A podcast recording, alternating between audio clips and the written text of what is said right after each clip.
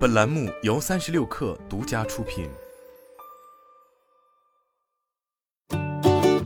本文来自界面新闻。李小龙后人与连锁快餐品牌真功夫的商标纠纷有了阶段性进展。国家知识产权局裁定，广州市真功夫餐饮管理有限公司有二十件图形商标无效，并出具了无效宣告请求裁定书。被裁定无效的图形商标均酷似李小龙的肖像及经典动作。裁定书显示。由于该争议商标与李小龙的肖像及经典动作几近相同，作为商标使用在核定服务上，易使消费者对服务的来源等特点产生误认。同时，争议商标自身不含有会对社会公共利益和公共秩序产生消极负面影响的要素，因此裁定争议商标予以无效宣告。对此，真功夫方面回应称，真功夫于二零一五至二零一六年进行了品牌升级，逐步全面使用了新 logo。国家知识产权局对二十件老商标宣告无效，对真功夫的运营不会产生影响。真功夫于东莞起家，前身为一九九零年成立的一六八甜品屋，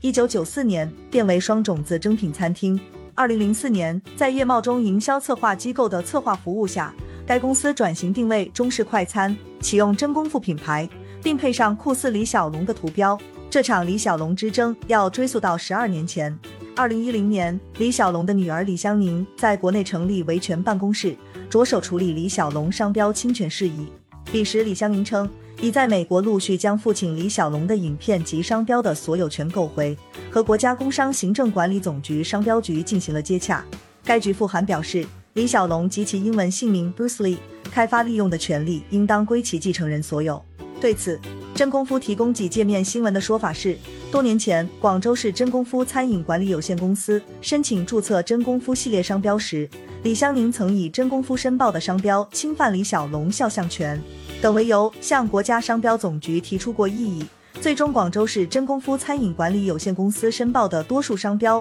得以通过审核，获得注册。真功夫认为，他们合法使用真功夫系列商标是经国家商标总局严格审查后授权。二零一九年十二月，李湘宁一方提起诉讼。要求真功夫立即停止使用李小龙形象，在媒体版面上连续九十日澄清其与李小龙无关，并赔偿经济损失二点一亿元和维权合理开支八点八万元。彼时，真功夫则向界面新闻回应称，公司没有侵权，不会寻求庭外和解，也没有更换真功夫品牌商标的计划。对于提出的高达二点一亿元的经济损失和维权合理开支八点八万元，真功夫认为索赔额没有任何事实和法律依据。公司将积极应诉，维护公司合法权益。案件最终定性和定量留待司法裁决。不过，真功夫拥有的不仅是眼下被裁定无效的二十件图形商标。天眼查显示，真功夫所属的广州市真功夫餐饮管理有限公司目前拥有三百四十余个商标申请信息，